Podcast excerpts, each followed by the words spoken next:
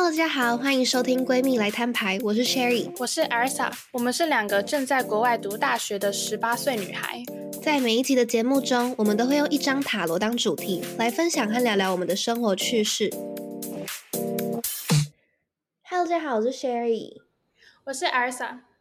Elsa，你知道今天是什么？也不是今天，就是好算今天好了，是一个什么样的时间或日子吗？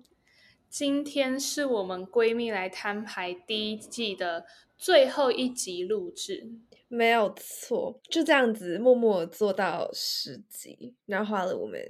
大学的不知道半个学期吧，差不多。我们今天想要来最后一集，有点想要以反思和回顾和总结作为整个大主题。然后因为这样子的主题，我们也想要聊聊，因为毕竟我们现在在录制这个时间段。我们两个也刚好迈向了我们大一生活的第二学期，所以我们想要先用反思和总结和回顾这个主题去聊聊我们大一生活的一些反思，然后我们之后会再连接到我们对于整个第一季 podcast 对我们的影响的反思，还有就是 overall 的反思等等。那首先想要问一下艾瑞莎，你觉得你大一上学期的反思有哪些？我觉得大一上学期应该说非常多事情都是全新的体验吧。就是与其说有什么特别的感受，应该是非常新奇的感觉。就是第一次自己出来生活啊，第一次住宿舍，第一次自己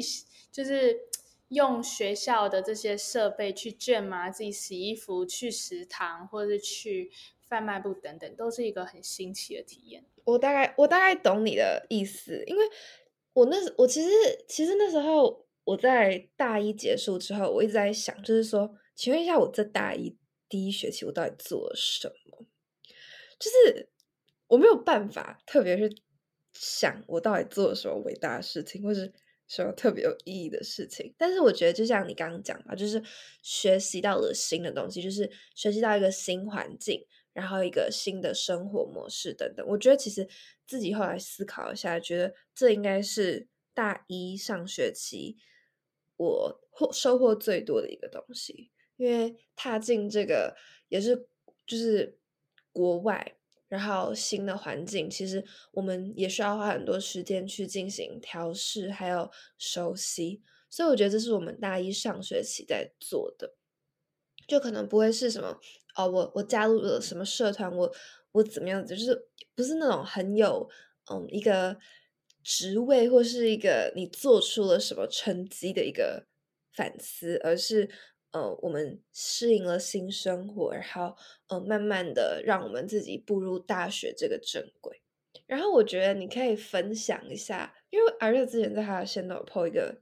一段话，然后。我刚刚也稍微跟他讲过，所以他应该会自己详细的解释。但是我觉得这个这段话其实还蛮重要。然后我自己看完之后，我也觉得其实还蛮合理的。你要不要来讲一下？对，我记得那个线动是在桃园机场我要登机回德州的时候，呃，写的一段话。因为当时你知道离家嘛，要自己回美国，一定都会有一些感触。然后我记得我当时写的内容就是说我有内化一个道理。就是我人生未来好几年的主干道都会是在美国，就是例如说这些暑假回台湾啊，寒假去哪里玩啊，都只是暂时下了主干道，也许去别的交流道，或者是就直接下出口。但是不管怎么样，都一定会再回来主干道上，然后在人生道路上继续前行。有这个想法之后，我就觉得说，哎，我就只是回来我原本就要的生活啊，就是。台湾这些，你可以说它是 additional 的东西，也可以说它就是一个不是原本在主干道会存在的东西。你必须要下了主干道，出去闯一闯之后再回来的这种感觉。所以我会觉得说，很多人，嗯，当然这是正常，就有些人会觉得说，他们不想回来。因为他们舍不得台湾，或者舍不得爸妈，可是可是我觉得他们心理状态应该是把台湾才是视为他们人生主干道，还没有这样子做转换。但我觉得这样也合理，因为毕竟台湾也是活十八年吧，大半辈子都是在这样子的环境度过。可是我觉得每一位留学生，如果你有这样子的的心态的话，就是你把主干道视为是你现在不管是在纽约、芝加哥，或像 Sherry 一样在旧金山的话，我觉得这样都会让你的留学生活舒服很多，因为你自己心里可以去好好接受这件事情，然后变得每次回台湾不再是理所当然，是充满感激的这样子回去。所以我觉得我当时讲的这个，我现在也让我把德州视为我第二个家。就是会有这样子的感觉，然后，哎，我就是好好在我的人生道路上前行啊，然后回台湾就回台湾，去哪里玩就去哪里玩。但是不管怎么样，我人生重心还是在美国。对，刚刚艾莎讲的点，其实我自己后来再回去思考的时候，也还蛮认同。就是其实先不要讲超级远的未来，但是大学四年来讲，还有可能大学毕业后。好了，我还有大大部分人应该都会现在待在美国工作。这段时间其实美国真的才会是我们的主要的人生道路。所以我觉得其实好吧，我可能不会像二嫂，我我没有像二嫂会那么那么会讲，但是就是我的思考逻辑差不多是一样，就是还是会需要去，虽然很舍不得台湾，就是毕竟生活十八年嘛，对不对？很舒适圈的生活，但是还是要有一个自我意识，就是说。哦，之后的生活可能多半都会是在，大多数都会在美国。应该要想的是找到如何去 fit in，还有适应这边生活的一个方法。哦，，by the way，，我一定要讲一下。你知道我那时候自己搭飞机回来的时候，我真快吓死了，超可怕。而且我那时候在桃园机场，我那个 C 五那个登机门，它的座位区整个直接关起来，我就只能坐在旁边的那个板凳还是什么之类的等。我快是，我真的就是它对。但一整个非常的 chaotic，然后我的行李还被卡超久。好，没关系。好，我插播完毕了。那接下来我们稍微一点点细微的讲一下我们大一上学期的反思之后，我们也想要回顾一下我们这前面九集，将这一集第十集的这个一整个 podcast 的一些反思、回馈和总结。那我想问问艾瑞莎，你觉得 就是做完这些主题之后，你觉得对你自己有没有改什么改变？我觉得对我的改变就是，我越来越能够整理自己的思绪，然后有一些比较比较 vague 或是一些 intangible 的想法，我可以比较熟练的去表达出来。就是有时候你有一些 idea 的时候，它只是一个东西在脑袋里面。但是你要透过一些方法，或者透过一些比喻去把它清楚的讲出来，我觉得又是另外一种就是要学习能力。然后我觉得通通过这个 podcast，我有进步一下这一点。你呢？我觉得有，就是我觉得像我真的是一个偏脑袋里面就是想就是 ideas 和想法会很多人，但是我其实不太会讲出来。就是在录这几集 podcast 的过程当中，其实有时候也会，有时候也会差，就是会讲到一半突然忘记我自己原本到底要讲什么。但是我觉得，就是透过这几集当中，呃，这几集，然后我也会慢慢的去练习怎么把自己脑袋的想法还有思绪整理出来，然后把它变成一个谈话内容。然后我觉得，其实同时我们在讲这些主题的时候，很多时候我们会去。回顾说以前到底发生什么事情，还有那些事情对我们的一些改变和影响，其实我觉得这都还蛮重要。因为平常我自己没事无聊，也都会只是突然有这个念头想到就忘。但是我觉得，像我们用这样 podcast 的方式记录下来，以后回去听的时候，有我觉得一定会有办法帮助我们去了解我们自己内心的时候在想什么，或是帮我们度过我们那时候在呃需要克服的一些难关。我觉得 Sherry 完全有讲到重点，然后另外一个就是，我觉得有时候我们脑袋，例如说，在一些很 random 的时间蹦出来的 idea，它都只会是一部分的 idea。但是透过 podcast，我跟 Sherry 真正在聊，真正在写企划的时候，才发现说，哎，我对于这个主题原来还有这么多。认知还有这么多想法，就像一个 iceberg，像我们当初只有看到一点点，然后结果我们下面其实还有超大的一个体积的东西，需要我们去把它讲出来。然后再透过写企划，或者是甚至我们有时候根本没有按照企划走，我们就直接线路线聊的时候，就发现，哎，其实怎么那么多 idea 都是可以把它连接起来。然后就发现，我们真的是透过这样子记录人生的方式，我们在几年后或者。长大成人老了以后回来看，就会发现说，哎，原来我们十八岁或是十九岁的自己到底在想什么？我们当时人生到底有哪些那么琐碎的事情，还可以去影响到我们录 podcast 讲这些的初衷，然后一些自己的人生自我反思等等。没有错，真的，我完全，我完全，完全，完全认同。然后再补充一点，就是我觉得刚艾瑞莎讲嘛，就是这些小琐碎的小事，还有一些。很微小的想法，我们有办法把它就是拼凑起来，然后讲成一整集。我觉得我们从中应该也有学到怎么样去归纳，还有总结，嗯，还有拼凑我们那些琐碎的想法，帮让它变成一个完整的主题，然后可以拿来讲的故事。我觉得这些应该都是我们在做这几集这几集 podcast 学到的东西。然后我觉得还有一点就是，我超级我觉得听到就是我们身边的人会说，哦，我都有听你们 podcast 的时候，我就觉得嗯，很棒，很开心的那种感觉。对，其实我之前也有跟身边其他同学聊过，说我们这个 podcast 就是这个 project 的概念，然后他们当时的回应就是说。你们就两个十八、十九岁的小女生，有什么人生故事好挖？然后我后来想想也对，就是其实我们说真的，现在也没有赚很大钱，或者是做什么超级伟大贡献社会的事情，就是我们好像也没有什么特别、特别、特别，就是你知道值得做一个 podcast 节目。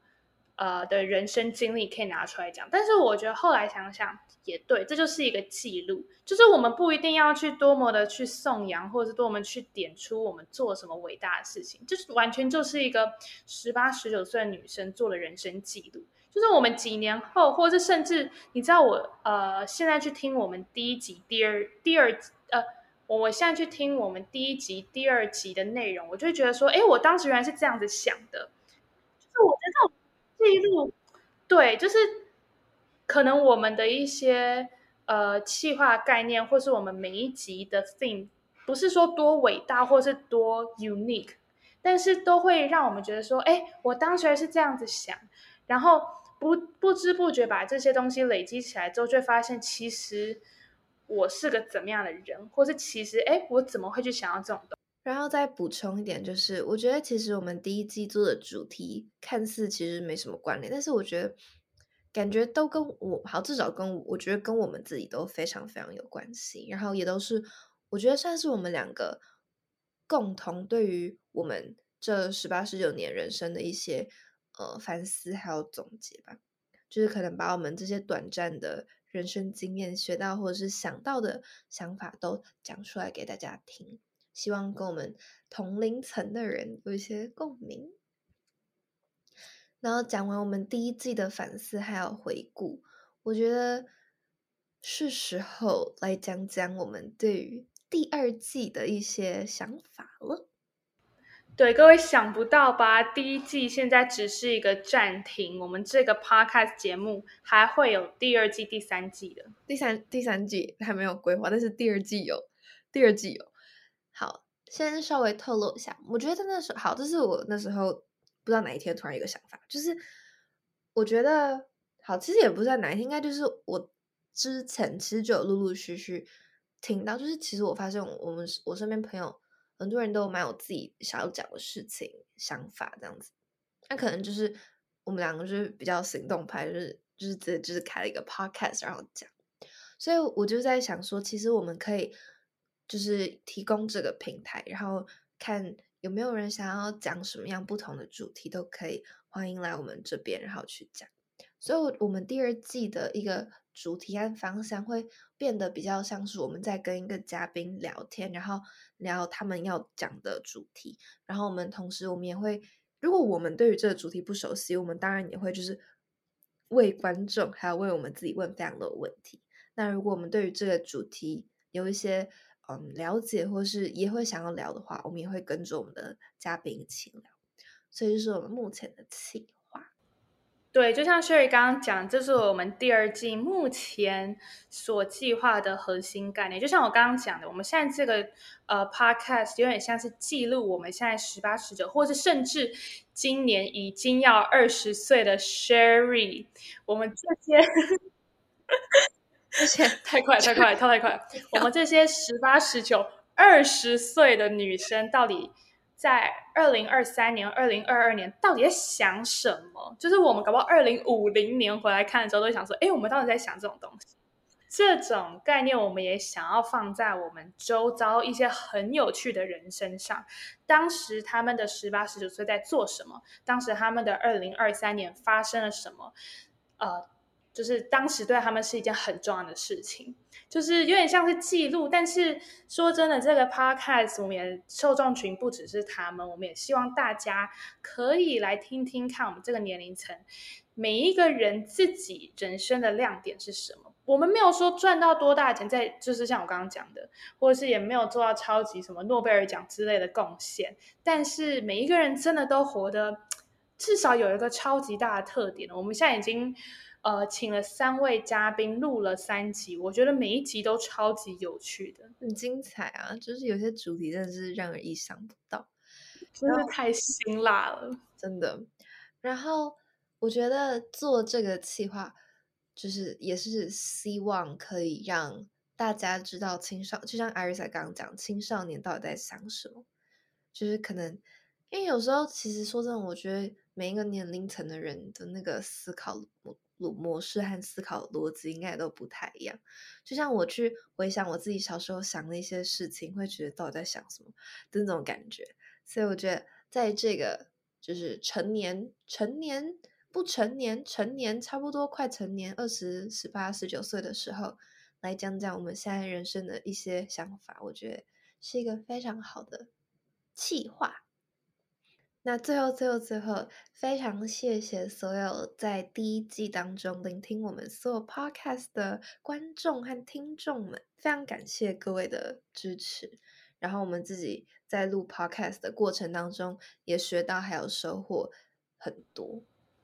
没有错，那第一季我们现在现在也有收到非常多身边的人还有听众的回馈，我们都有铭记在心。在第二季的时候，呃，需要改进的地方多多改进，做得好的地方继续延续。最后再感谢大家，谢谢你们支持我们这一季的 Podcast，我们第二季再见喽，拜拜，拜拜。年的主干道都会是在美国，然后回来台湾。说人生主干道在美国，对，但是有人走过去，so 骗大声，骗大声。他到底要走去哪？他只在我面前来回走，hello。他听得懂。我只在他屁股讲 hello，然后我想他走，他他找到路了，我们恭喜他。就是好，